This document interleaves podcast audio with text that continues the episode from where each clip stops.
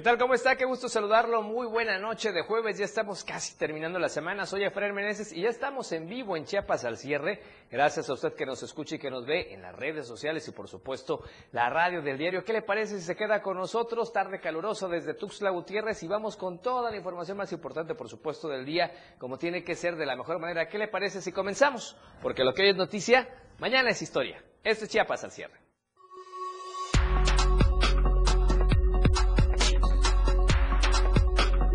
En la mandan a balazos mientras caminaba un hombre a plena luz del día. En Panorama Nacional, la mañanera de AMLO desde el búnker de García Luna. En Panorama Internacional, varios muertos y heridos por tiroteo en una iglesia de Hamburgo, en Alemania. La tendencia del día en Chiapas al cierre, defensa de animales. Y a nivel nacional, 8M 2023. 8 de marzo y Día Internacional de la Mujer siguen siendo los temas esta noche. Lo que hoy es noticia, mañana ya es historia. Esto y más este jueves en Chiapas al cierre.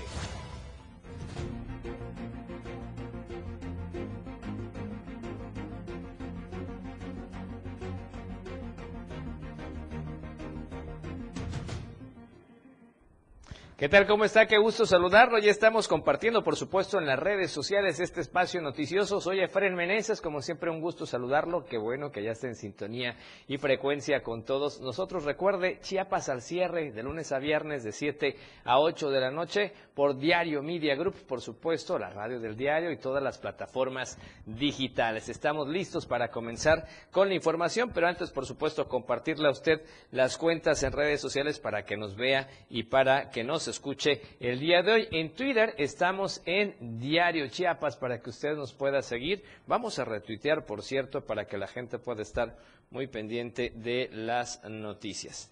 Ya estamos ahí con la información. Estamos en la cuenta de Instagram Diario de Chiapas Oficial. Es la cuenta de este espacio noticioso para que usted también vea los avances, vea algunas notas que se comparten en los medios eh, que integran Diario Media Group, sobre todo en los noticieros. Usted puede ver ahí la información. Ah, también a través de TikTok, si le gustan los videos, siempre hay información útil para usted a través de TikTok. Estamos completamente eh, informándole todo el día y no podía faltar contigo a todos lados la radio del diario 97.7 de frecuencia modulada en toda la zona metropolitana, varios municipios cercanos a Tuxtla Gutiérrez y obviamente también incluso hasta muy cerca de San Cristóbal de las Casas cuando la situación eh, climatológica también lo permite. Un saludo a Berriozábal, a Radio Naranjo 106.7 de FM, Ángel Cañas y a todo su equipo que por cierto, aquí en la radio se estrena nuevo programa los sábados a las 9 de la mañana para que ustedes esté muy pendiente con Ángel Cañas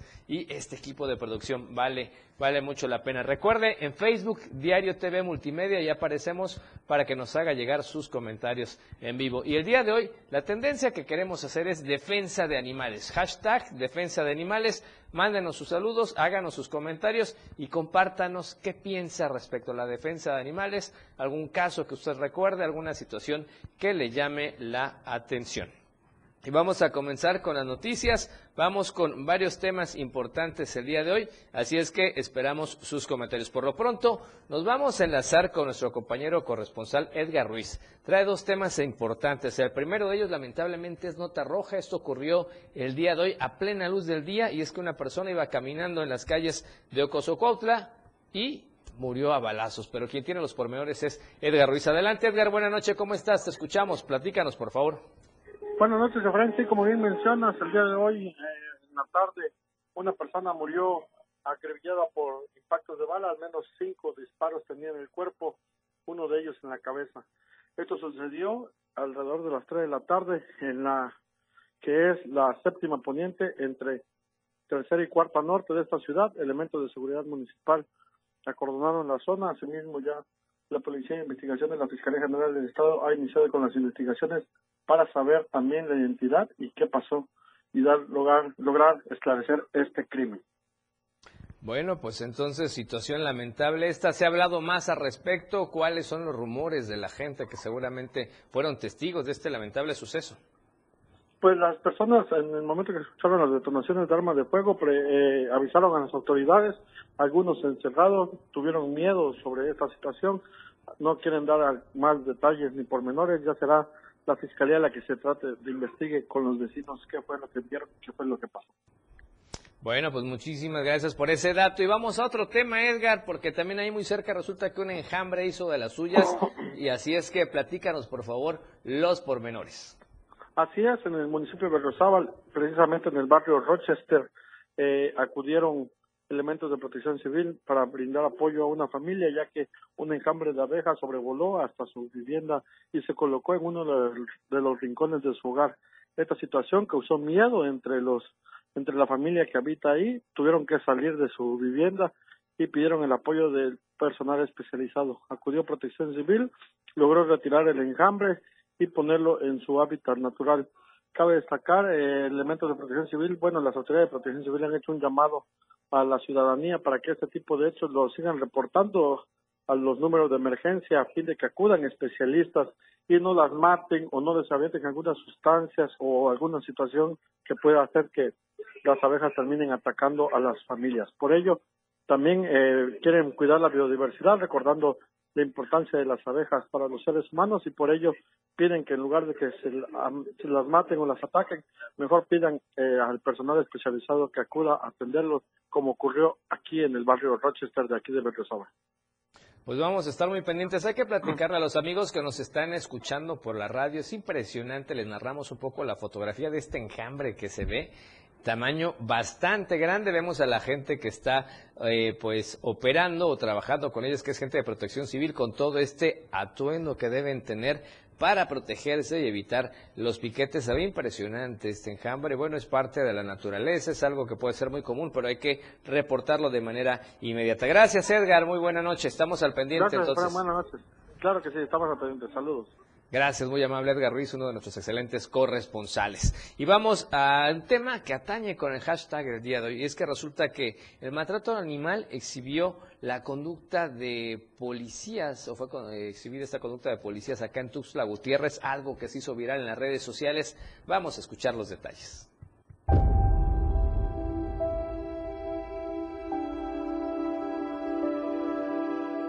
El maltrato por parte de policías municipales de Tuxtla Gutiérrez hacia un perro es un hecho que no debe quedar impune. Además, tampoco hay certeza de que el animal que fue presentado este jueves sea el mismo que fue amarrado y arrastrado por los policías. Sobre esta situación se manifestaron activistas por los derechos de los animales quienes están pidiendo que se actúe conforme a la ley. De verdad que, que sí molesta mucho porque si ellos que son autoridades se atreven a eso, que son el, deberían de ser el ejemplo de la sociedad, no puede uno pensar que otra persona puede llegar también a otras circunstancias, ¿no?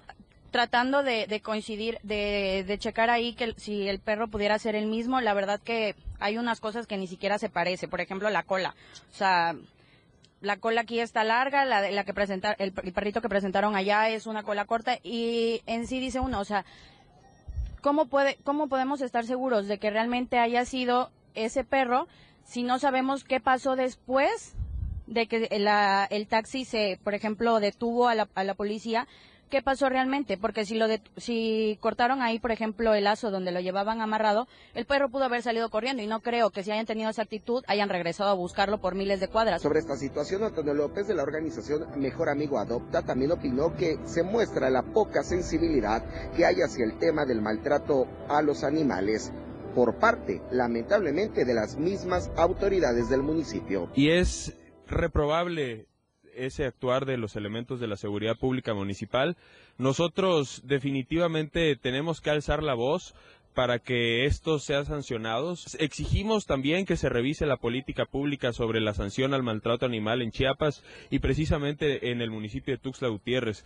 Creo que definitivamente esto no puede suceder porque no, no, no podemos minimizar el hecho de que es un animal. Pero imagínense si a un perrito tratan así, ¿cómo podrán tratar a un ciudadano? Para Diario Media Group, Marco Antonio Alvarado.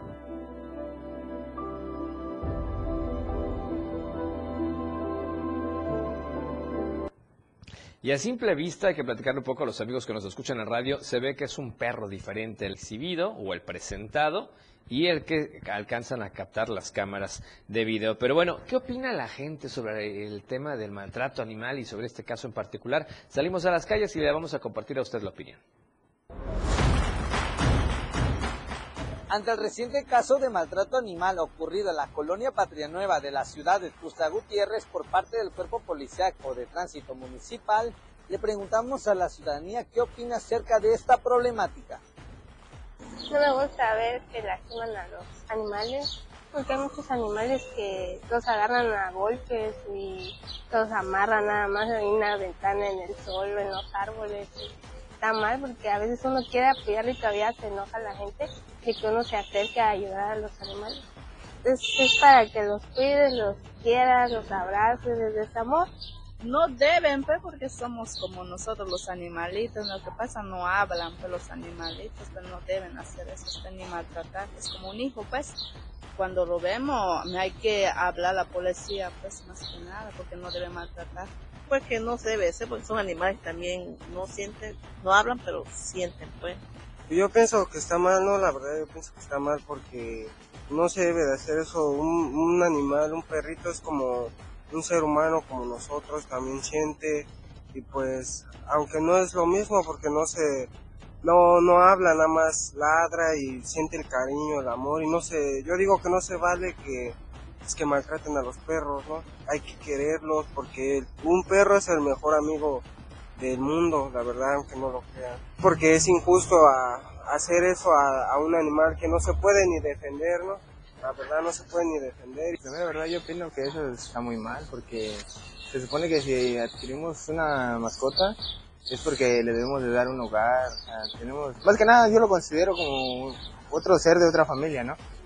De eso se trata más que nada el hecho de tener una mascota. No es nada más de adquirirla y abandonarla, pues, o sea, como que no, no debe ser eso.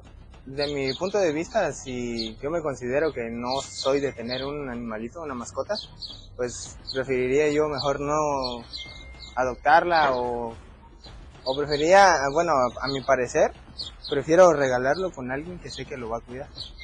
No, ¿para qué lo voy a tener sufriendo? Pues? Todos los ciudadanos coincidieron que los animales no deberían ser maltratados y para aquellos que lo hagan deberían ser castigados ante la ley. Para Diario Media Group, Carlos Rosales. Ahí están los comentarios y las opiniones. Vamos a promocionar el primer corte. Usted también participe en las redes sociales del Diario de Chiapas. Háganos sus comentarios y ponga hashtag defensa de animales promocionales y volvemos. Al regresar, toda la información desde Tapachula la perla del Socoruscueno, la Tapachula. El Fred Meneses te seguirá informando después del corte en Chiapas al cierre. Evolución sin límites, la radio del diario. Más música, noticias, contenido, entretenimiento, deportes y más. La radio del diario 977. Las 7 con 13 minutos. Porque estamos en todos lados. La radio del diario 97.7 FM. Ahora ya se escucha en Alexa. Desde tu dispositivo Alexa. Es muy fácil. Descarga el skill de Alexa, la radio del diario de la tienda de Amazon Alexa. 1. Abre la aplicación de Amazon Alexa en tu dispositivo. 2. Dale clic en el menú principal. 3. Selecciona skill y juegos. 4. Busca la radio del diario. 5. Dale instalar y listo. ¿Es que fácil y rápido? Ahora solo dale instrucción con tu voz. Alexa, pon la radio del diario. Poniendo la radio del diario 97.7 FM contigo a todos lados. La radio del diario 97.7 FM. Contigo a todos lados.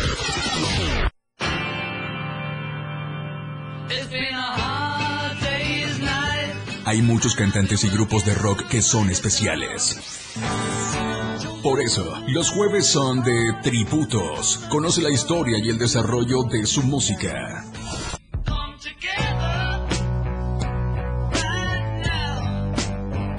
Los jueves en Rock Show son de tributo. Conoce la historia de tus cantantes favoritos en la radio del diario. Homenajeamos a los más grandes exponentes del rock. Tributos solo en Rock Show 977 FM. De lunes a viernes la información está en AM Diario. Lucero Rodríguez te informa muy temprano a las 8 de la mañana. Toda la información, entrevistas, reportajes de lunes a viernes. AM Diario en el 97.7 FM, la radio del diario.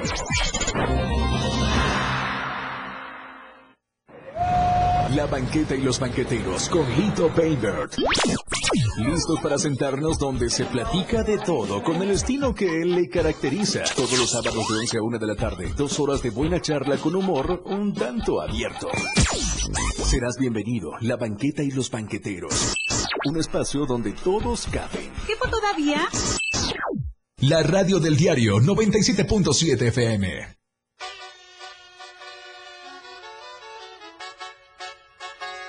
Somos tendencia, somos radio, la radio del diario 977.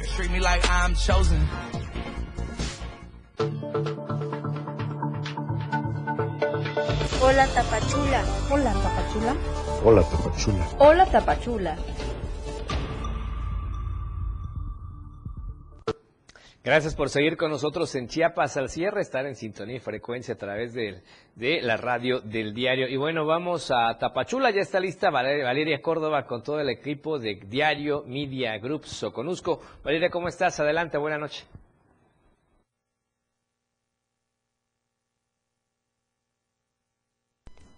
Gracias, Efren. Es grato saludarte a ti y a todo el público que nos sintoniza. El día de ayer, con motivo del Día Internacional de la Mujer, alumnas de la Escuela Preparatoria número 1 de aquí de Tapachula realizaron el famoso tendedero de la vergüenza, en el cual exhibieron los nombres de alumnos y profesores que han sido señalados por acoso y abuso sexual.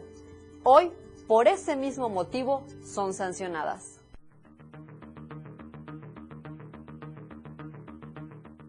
A tan solo unas horas de haberse conmemorado el Día Internacional de la Mujer, alumnas de la Escuela Preparatoria número 1 de Tapachula sufren sanciones por haber colocado un tendedero de la vergüenza en el cual exhibieron a varios alumnos y profesores por presunto acoso y abuso sexual. Este jueves 9 de marzo, tanto directivos como profesores decidieron suspender las clases y organizarse para buscar a las alumnas responsables de dicho tendedero y expulsarlas.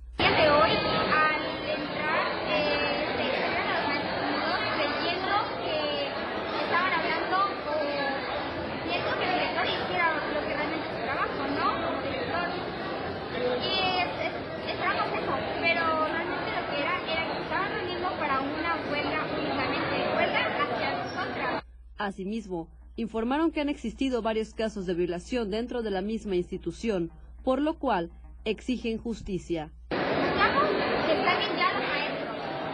Saquen los maestros que obviamente varios sabemos quiénes son los maestros. Buscamos que se les haga justicia a niñas que fueron violadas, que fueron violadas dentro y fuera de la institución, en baños, baños de la institución. Por su parte, alumnos de sexto semestre dieron a conocer que fueron amenazados con retirarles la carta de buena conducta si no cooperaban para encontrar a las culpables. Debido al conflicto, padres y madres de familia acudieron al instituto educativo para exigir respuestas a los directivos sobre la suspensión de clases, así como para pedir que no se tomen represalias en contra de las alumnas. Valeria Córdoba, Diario Multimedia Soconusco.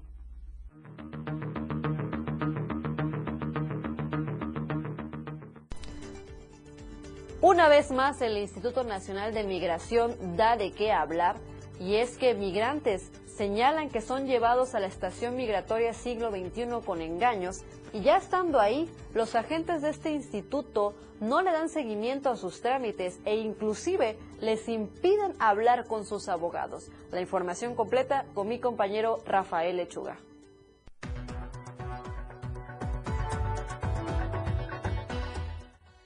La crisis migratoria ha llegado a niveles máximos en la frontera de México, con la desesperación de obtener un documento que les permita estar de manera regular en el país.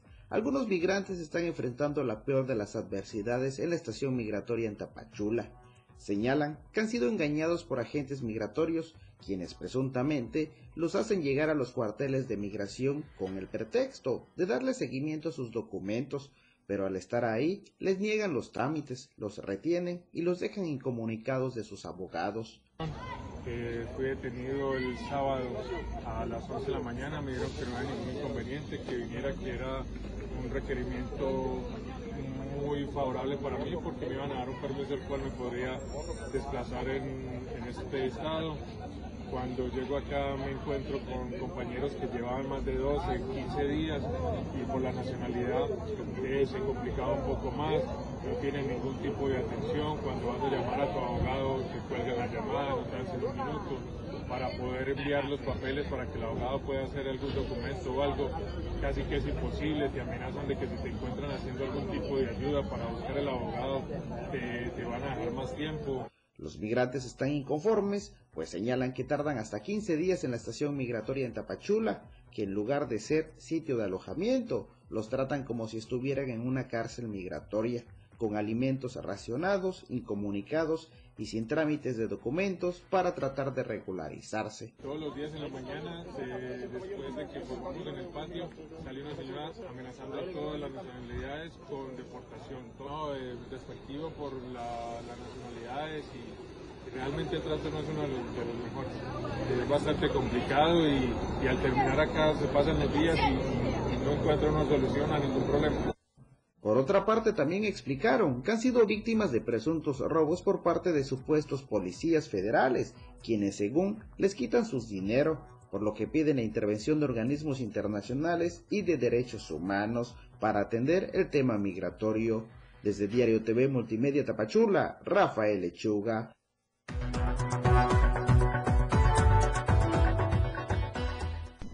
Es así como llegamos al término de esta sección. Nos vemos y nos escuchamos el día de mañana. Gracias Valeria por la información como siempre. Y precisamente ayer, 8 de marzo, también reportábamos que hubo movilizaciones y marchas en varias partes de Chiapas y Tapachula fue una de estas ciudades que tuvo una concentración bastante considerable. Vamos al reporte.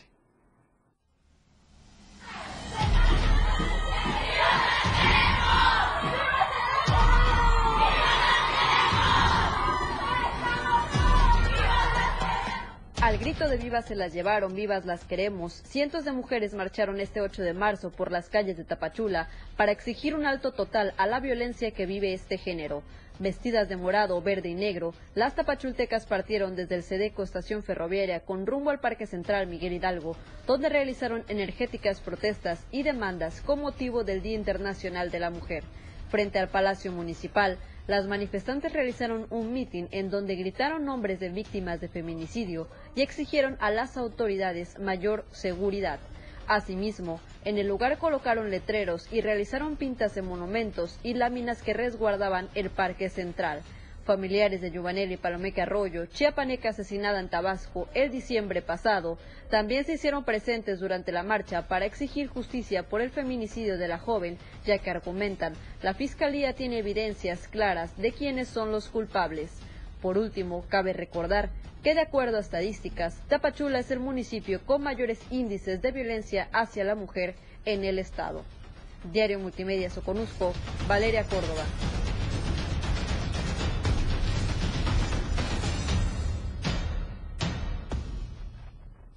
Y hoy 9 de marzo, 9M, también hubo varias actividades en diferentes partes de Chiapas y del país en ese mismo contexto, ¿no? Del marco del Día Internacional de la Mujer. Ojo, fecha de conmemoración y no celebración. Así es que hay que estar muy pendientes de esos conceptos y sobre todo todo el trabajo diario que se tiene que hacer para ir reduciendo esa brecha entre hombres y mujeres, porque efectivamente tienen derecho a las mismas condiciones, las mismas oportunidades, respeto, tolerancia, igualdad y en todos, en todos los ámbitos.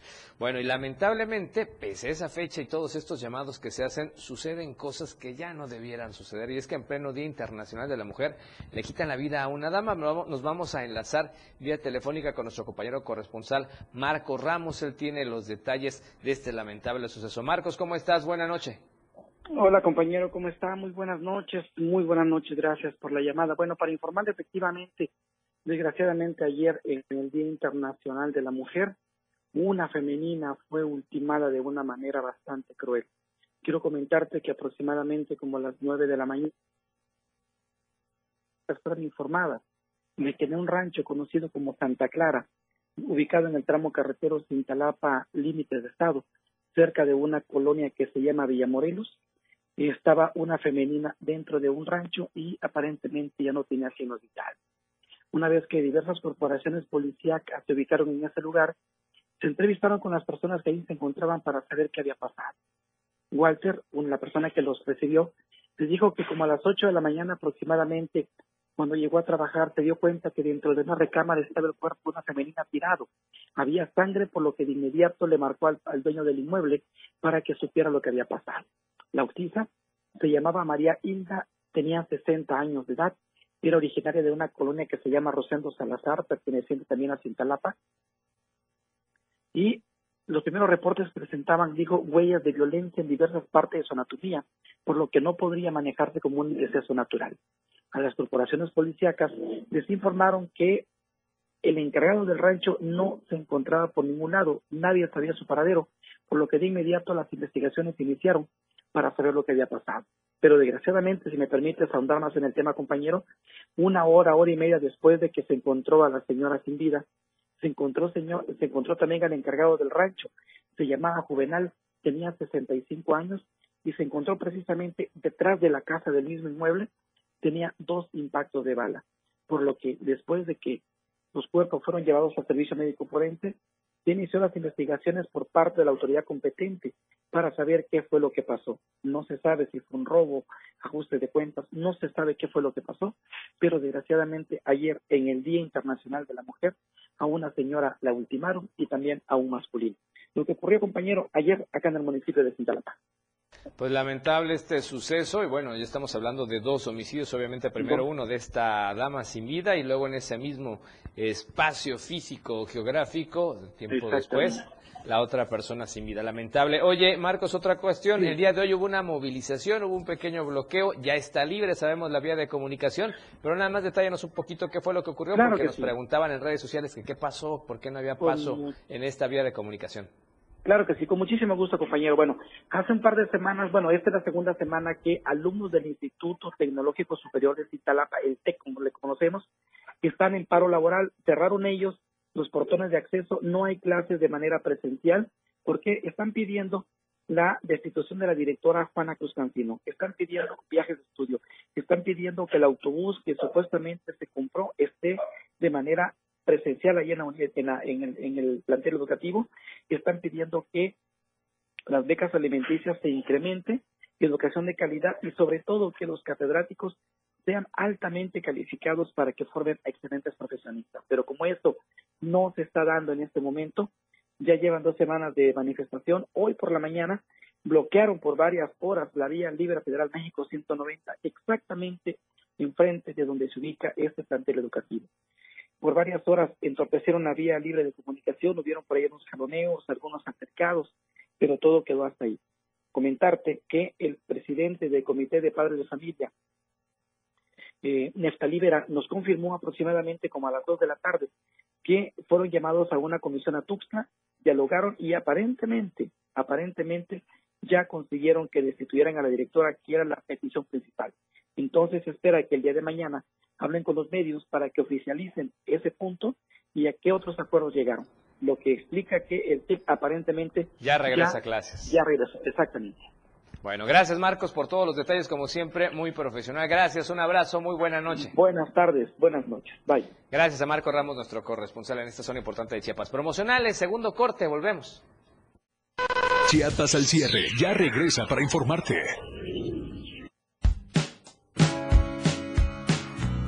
La radio del diario, transformando ideas contigo a todos lados.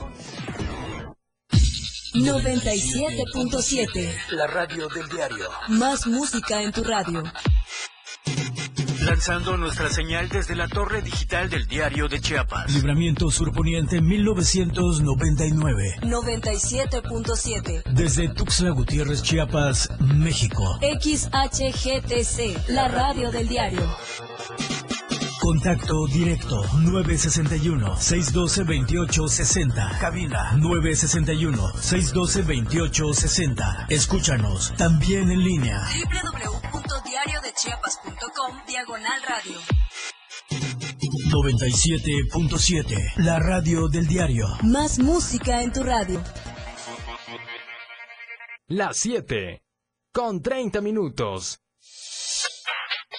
La radio tiene una nueva frecuencia. 97.7.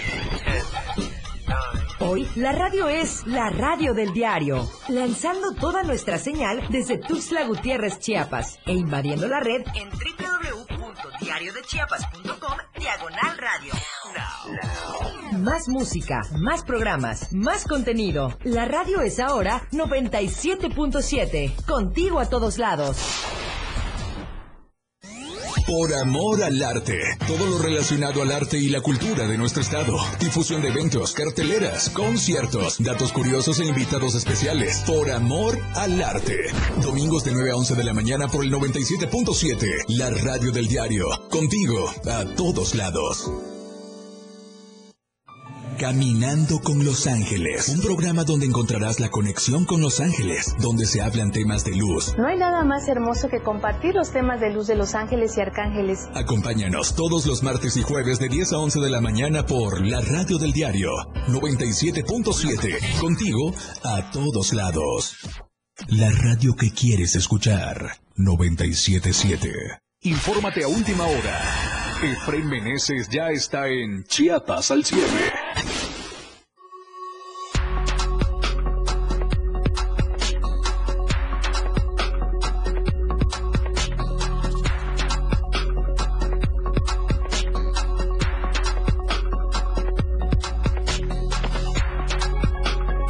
Amor y pasión por la radio. 97.7 FM. La radio del diario. Contigo a todos lados.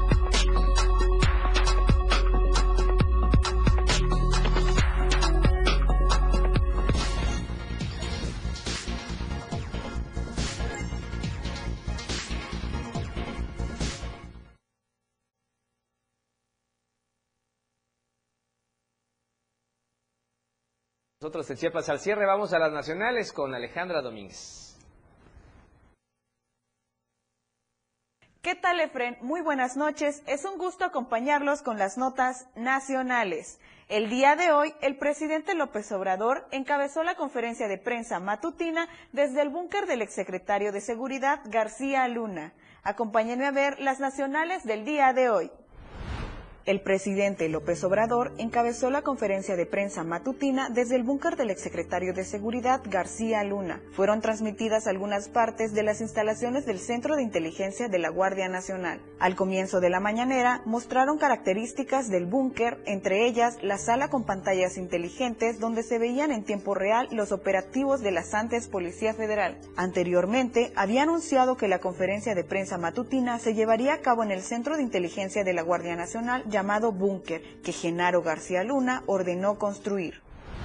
El caso de Matilde Gil Herrera inspiró una iniciativa por la diputada del Partido del Trabajo, Lilia Aguilar Gil, la cual la nombró la Ley Matilde, luego de que en 2017 su madre fuera víctima de feminicidio. Ante la inminente negligencia que enfrentó la familia de la luchadora social, la diputada Lilia Aguilar no se quedó con los brazos cruzados y promoverá la Ley Matilde, una iniciativa que consiste en reformar la fracción 32 y adicionar un párrafo cuarto al artículo 225 del Código Penal Federal en materia de violencia de género con el objetivo de que todos los servidores públicos que desvíen, obstaculicen, omitan o se abstengan injustamente de realizar la investigación de un delito o se atrevan a negar la calidad de víctima de los afectados y obstaculicen el ejercicio de sus derechos durante el proceso de búsqueda de justicia sean sancionados.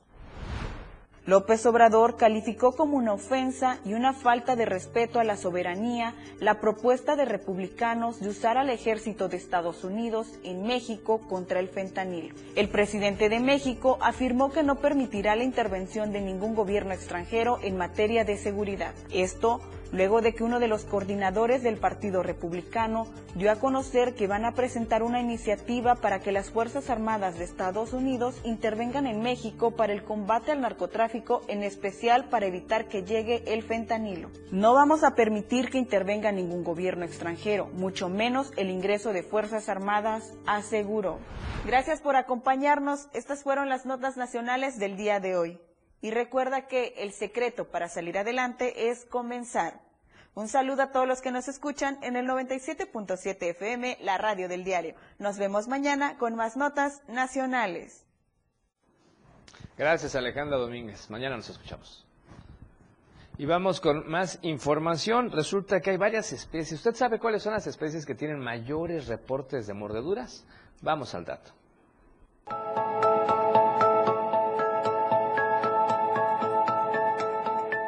La nauyaca real, el candil de agua, la víbora de cascabel y los coralillos son las especies de serpientes que representan el mayor riesgo para la población, ya que son animales venenosos que se encuentran prácticamente por todo el territorio chiapaneco.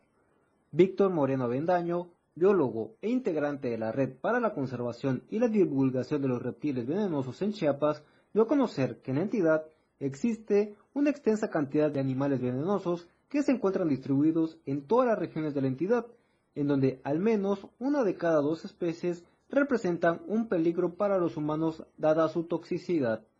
Por lo anterior, explicó que en la entidad hay más de 10 reptiles y arácnidos que pueden causar un daño considerable si no existe un tratamiento oportuno. Por ello, la relevancia de hablar sobre la presencia de estas especies. En este contexto, el especialista expuso que Chiapas es la sexta entidad de la República Mexicana con mayor reportes por mordeduras de serpiente, por lo que conocer sobre el manejo de intoxicaciones es de vital importancia. Especies de reptiles venenosos y que a lo largo de todas las regiones fisiográficas del estado pues hay una, hay una, gran diversidad en cada una de ellas. Eh, ¿Por qué también es importante conocerlas? Porque a través de donde nosotros estemos en el estado, nos va a servir también para saber con qué estamos conviviendo, si hay especies potencialmente venenosas o no, o bien si podemos ir al campo sin ningún problema o con mayor cuidado. A esto destacó que la especie más letal para las y los chapanecos es la nauyaca real y la víbora de cascabel, especies con mayor presencia en el estado.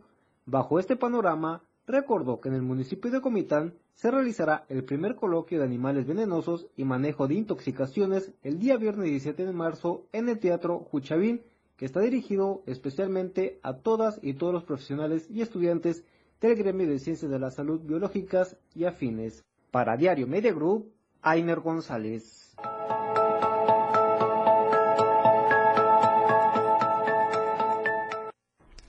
Y aún más de un mes ya de su partida, se le sigue extrañando este pequeñito Damián y sobre todo el clamor de justicia es impresionante.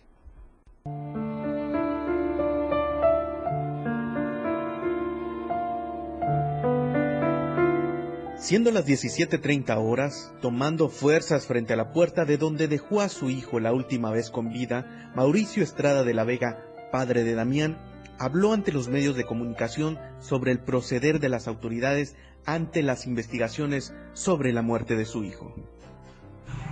El día de hoy estaría haciendo tres años, ocho meses. Seguimos esperando reacción por parte de las autoridades. se sigue sosteniendo una mentira como la de la CEMEFO. Hay cosas que son muy claras. Nos entregan al niño a mi hijo, a mi esposa, en el hospital donde lo reciben, mojado. Eh, Brunel dice que el niño cayó a la piscina y se ahogó. Y la CEMEFO dice que fue por broncoaspiración. Explicó que su suegro trató de darle al pequeño los primeros auxilios y sacó agua por la boca y la nariz. Y aún así, la CEMEFO señala que fue por broncoaspiración y añadió que de ser necesario acudirán a otras instancias al fin de llegar a fondo sobre este accidente que le quitó la vida al pequeño Damián Estrada. Si es necesario, tendremos que recurrir a otras instancias porque definitivamente acá se está sosteniendo una mentira y se está respaldando a dos personas que tienen toda la responsabilidad acerca de lo que le pasó a mi hijo. ¿no? Sobre todo que la propia Brunet diga le haya dicho a mi esposa que el niño cayó a la piscina y se ahogó. Por su parte, Federico Alberto Montes de Oca y Lara, abogado de la familia, dijo que la fiscalía ha respondido con positividad, lento por la complejidad del caso, pero han estado respondiendo las peticiones de la parte afectada. Con respecto a los resultados de la necropsia, el abogado dijo que si la familia solicita una nueva necropsia, se buscarán las instancias y ya no sería la Fiscalía Metropolitana la que realizaría este estudio. Si, si los familiares en un momento dado me dicen que no están de acuerdo con ello y vemos los elementos o tenemos los elementos suficientes para solicitar una nueva necropsia, con la anuencia de ellos, es obvio que la solicitaríamos. El caso ya está en la vista de la sociedad y dijo esto ejerce presión a las autoridades para que la labor que realicen sea de una manera transparente y en pleno apego de la justicia. Para Diario Media Group, Francisco Mendoza.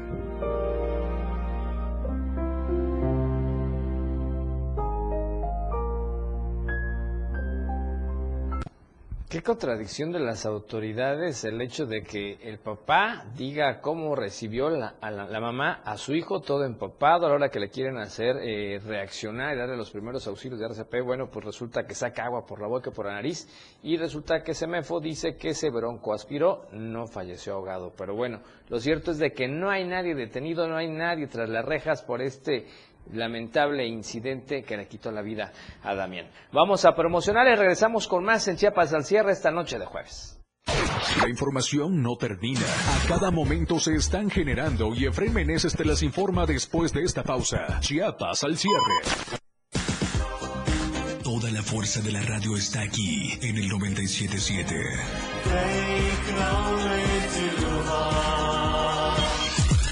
Las 7 con 41 minutos. Que pasen los sospechosos. Adelante, refresco. Diga la frase. Soy muy rica. Refresco, lleno de azúcar que puede causar diabetes y sobrepeso. Papas. Grasosito. Sus grasas trans dañan el corazón y aumentan el colesterol. Instantánea. Con saborizante. Sabores.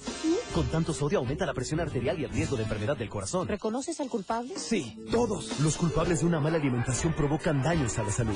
Los alimentos saludables cuidan de ti. Secretaría de Gobernación. Gobierno de México. El concurso de dibujo para peques, trazos financieros, está de vuelta.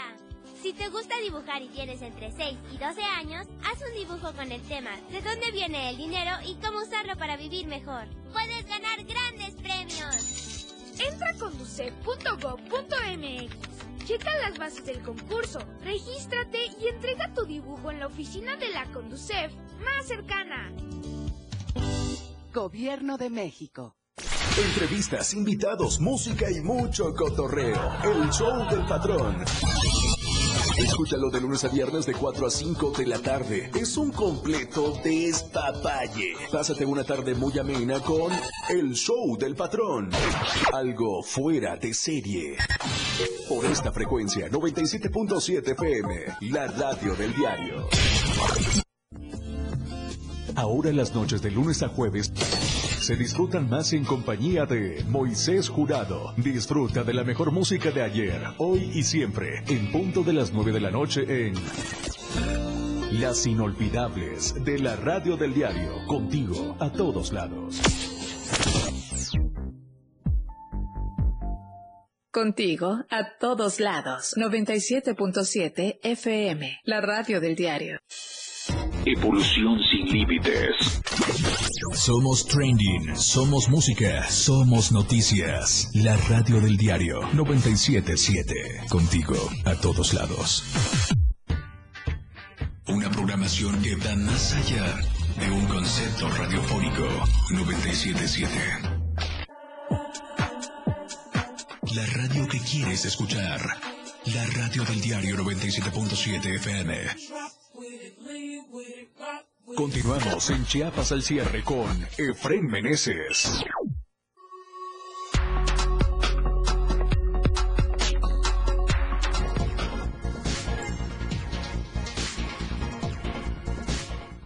Y hoy 9M seguimos hablando en ese contexto y es que en Chiapas persiste la desigualdad de rangos y muy pocas mujeres ocupan lugares ponderantes. En el estado de Chiapas hay más mujeres que hombres, pero solamente el 30% de las secretarías, subsecretarías, direcciones, coordinaciones y jefaturas de estados son ocupadas por ellas. De acuerdo a los resultados del Censo de Población y Vivienda del INEGI, en Chiapas residen 2.837.881 mujeres, lo que representa al 51.2% de la población total. En cuanto a los espacios en el ámbito público, el Instituto de Elecciones y Participación Ciudadana en Chiapas refiere en el estudio Monitoreo de Paridad en el Gabinete y Congreso Estatal y el Registro de Casos de Violencia Política contra las Mujeres en razón de género que si bien se ha garantizado que el 50% de los cargos de decisión sean para las mujeres en los tres poderes del Estado, se sigue observando una brecha de desigualdad en los rangos de autoridad que posibilitan la toma de decisiones. Sin embargo, el documento de la Unidad Técnica de Género y No Discriminación del IPC menciona que de las 35 subsecretarías de Estado, 24 son dirigidas por hombres y 10 por mujeres. En cuanto a las 154 direcciones, refiere que 9 no tienen designación de algún titular, 41 son ocupados por mujeres y 104 por hombres, en otras palabras, indica que el 26.62% de las direcciones son ocupadas por mujeres, mientras que el 67.53% son ocupadas por hombres y el restante 5.8% no tiene titulares designados. Con respecto a las coordinaciones, apunta que hay 26 y de estas 14 son ocupadas por hombres, 8 por mujeres y 4 no tiene algún titular designado.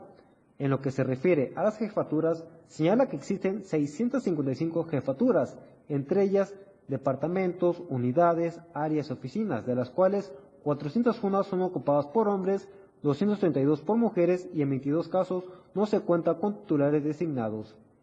Asimismo, y concierne a las presidencias municipales, apunta que solo 32 de 124 municipios son dirigidos por mujeres, los cuales son Aldama, Ángel Albino Corso, Pejucaldo Campo, Playas de Catazajá, Chalchihuitán, Chanal, Chapultenango, Chicomucelo, Coapilla, El Bosque, El Porvenir, Francisco León, Huehuetán, Ixtapajoya, Jitotol, La Libertad, Mapastepet, Betapa, Mitontic, Ostoacam, Pantepec, Rayón, San Cristóbal de las Casas, San Lucas, Santiago El Pinar, Simo Jovel, Citala, Suchiate, Tapalapa, Tecpatán, Tuxtla Chico y Villacomaltitlán. Para Diario Media Group, Ainer González. Bien, y seguimos hablando también en ese mismo contexto porque varias mujeres perdón, cumplen el sueño de ser bomberas. Las mujeres han buscado continuar con la apertura de oportunidades y espacios, demostrando en cada momento la capacidad que tienen para desempeñar cualquier tarea. Alondra Morales Gómez, originaria de Tuxtla Gutiérrez, tiene 24 años de edad y desde chiquita quiso ser bombera. Hoy lo ha cumplido, oficio que le ha dado muchas gratificaciones, pero también experiencias duras que la han forjado en los últimos cinco años. Es encargada de una guardia en la subestación oriente de Tuxtla Gutiérrez, sin embargo también es hija, compañera y sobre todo una mujer que ha buscado salir adelante. Dentro de sus experiencias más difíciles es el accidente que tuvo que atender cuando varios migrantes perdieron la vida en el tramo carretero Tuxtla-Chiapa de Corzo. Eh, bueno, el más difícil fue el que fue hace poco, el de los inmigrantes, el que fue en lo que es la carretera Chiapa de Corzo Gutiérrez. Este sí fue algo difícil por el hecho de el número de personas, tal vez la situación y todo. Fue algo muy tenso. En primera tenemos que guardar la calma, ¿no? Eh, nosotros somos personal operativo y nosotros vamos a ayudar, entonces no podemos darnos el lujo, al menos de perder el control en un servicio. Claro que nos llevamos experiencias, lo platicamos cuando son experiencias muy fuertes o servicios muy fuertes, siempre venimos y platicamos entre todos lo bueno y lo malo que tuvimos en lo que fue la, emergencia. Entonces eso nos, nos ayuda, ¿no? A tal vez liberar la carga emocional. A esto también dijo que la situación puede generarse bastante difícil para su familia, ya que incluso se tienen que cumplir con guardias de hasta 48 horas y también se tiene que hacer una labor que en su momento solo se había visto para los hombres.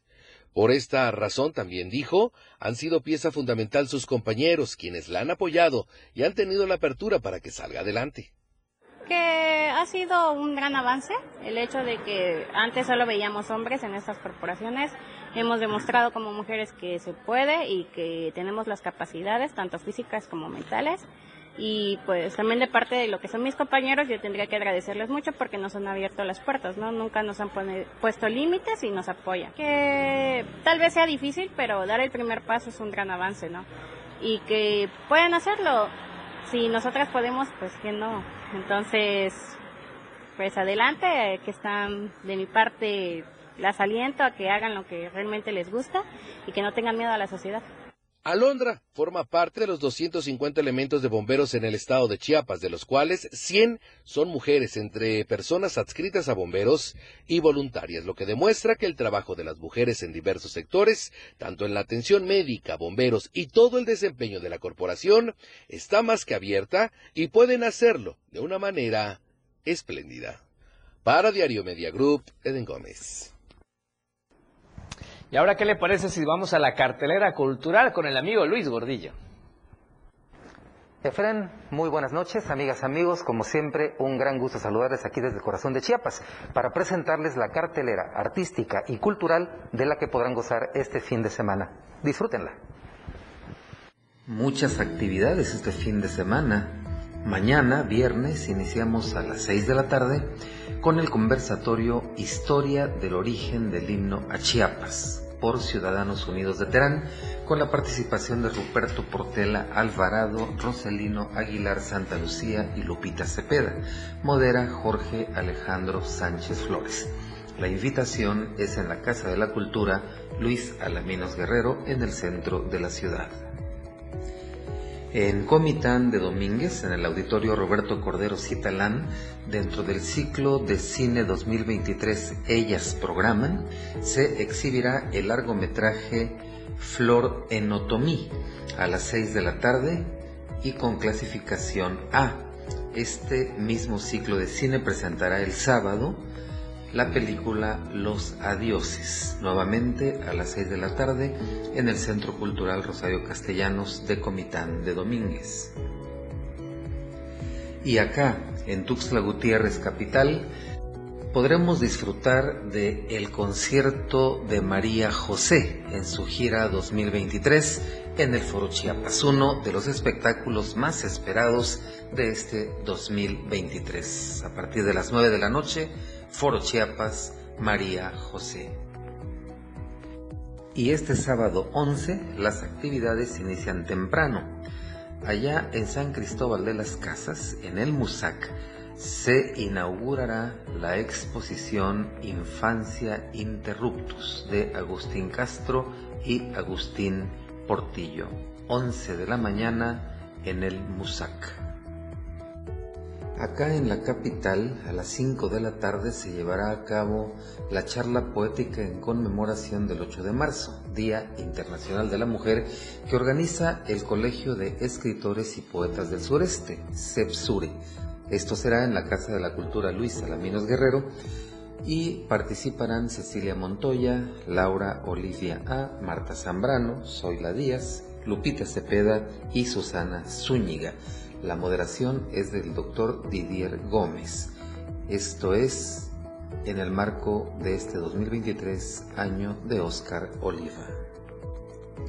Y también a las 5 de la tarde, pero en el Centro Cultural El Carmen, allá en San Cristóbal de las Casas, se llevará a cabo el primer conversatorio Mujeres en el Arte y la Cultura.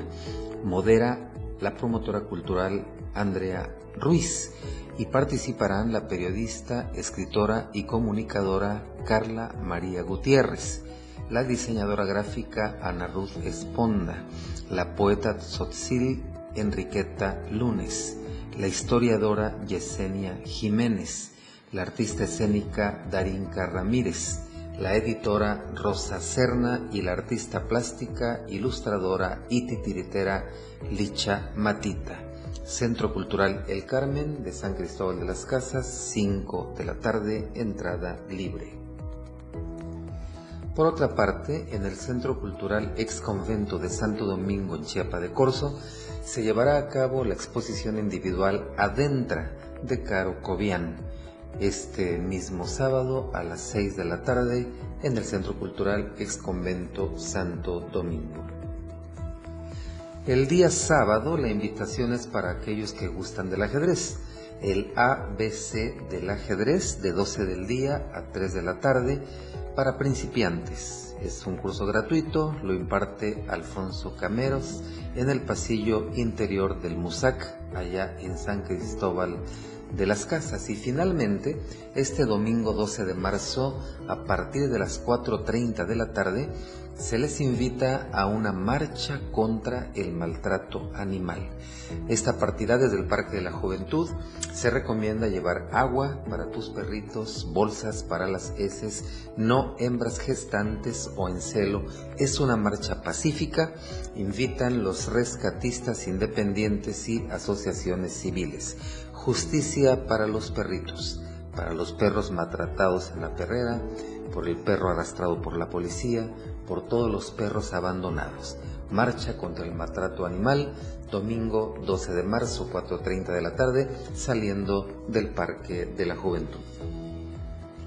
Por último, te sugerimos estar pendiente porque próximamente recibirás información sobre el encuentro de baristas Sabor a Chiapas en el Museo del Café de Chiapas. Pendiente. Esta ha sido la cartelera cultural que ustedes podrán disfrutar este fin de semana. Vayan y anoten en su agenda. Soy su amigo y servidor Luis R. Gordillo. Me despido por ahora, pero amenazo con volver. Gracias Luis y muy pendientes por supuesto el próximo jueves con la cartelera cultural y usted sepa qué hacer viernes, sábado y domingo acá en Chiapas. Y antes de irnos, comentarios en redes sociales, gracias a todos los que nos escriben. Nínives Quinca nos puso feliz noche a cada uno del equipo de Chiapas al cierre. Gracias Nínives siempre por sus comentarios. Cecilio Candelaria nos pone saludos a mi gran amigo Fremenes. Gracias Cecilio, qué bueno que nos está viendo en cualquier parte del estado, viaja mucho y siempre está muy pendiente de las noticias. Saludos a todo el equipo de Chiapas al cierre, en especial a Alejandra Domínguez nos pone Mari Domínguez, gracias. Jorge Serrano, un abrazo desde Ocosingo, estimado Efren, saludos a todo el equipo de Chiapas al cierre. Gracias, Jorgito, un saludo igualmente a toda la familia. Qué bueno que siempre nos están viendo. Y acá nos ponen saludos a, Alejandra Domínguez y por supuesto también un saludo de la bella familia, un saludo a todo el equipo de Chiapas al cierre. Es que realmente hay un gran equipo atrás de cámaras que usted no ve, que son muy profesionales y hacen todo este trabajo en equipo. Así es que muchísimas gracias por los saludos, amor y a toda la gente que nos escribe, que nos ve y que nos comparte. Recuerda, el tema de hoy era defensa de animales, muchos temas relacionados con esta, con esta temática y vamos a seguir viendo qué procede el día de mañana en las redes sociales. Nos vamos, soy Efren Meneses, disfrute el resto de la noche como usted ya sabe, de la mejor manera. La información continúa en Chiapas al cierre. Te invitamos a que nos sintonices en nuestra próxima emisión con Efren Meneses. Él te tendrá toda la información de lunes a viernes de 7 a 8 de la noche. Información oportuna. Por el 97.7 FM, la radio del diario. La radio del diario.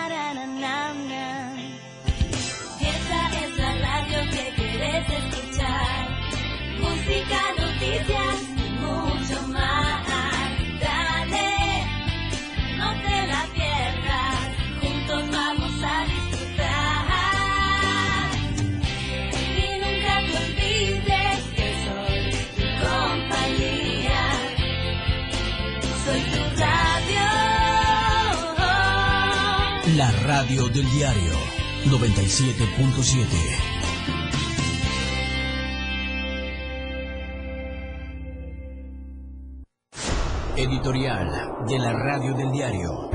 Ayer se conmemoró el Día Internacional de la Mujer y muchos funcionarios de todos los niveles de gobierno se desparramaron en felicitaciones y en arengas a favor de la defensa y protección de los derechos de las mujeres. Pero ¿qué sentido tiene hablar de justicia, de igualdad y de equidad si persiste la violencia hacia ellas? Violencia que abarca todas las edades y todos los ámbitos. El hogar, la calle, la escuela, el trabajo, el transporte público, las zonas rurales, las áreas urbanas y el ciberespacio. Sobre todo, si por encima de las buenas intenciones y la retórica se encuentran las cifras que revelan nuestra incapacidad o indiferencia por atender los delitos de los que son víctimas. De 2015 a 2022, 2022. Por ejemplo, se registraron 20.445 homicidios dolosos de mujeres y 6.691 feminicidios, lo que da un total de 27.136 crímenes, un equivalente a nueve mujeres asesinadas diariamente. Incluso, entre 2010 y 2022, se reportaron 87.675 desapariciones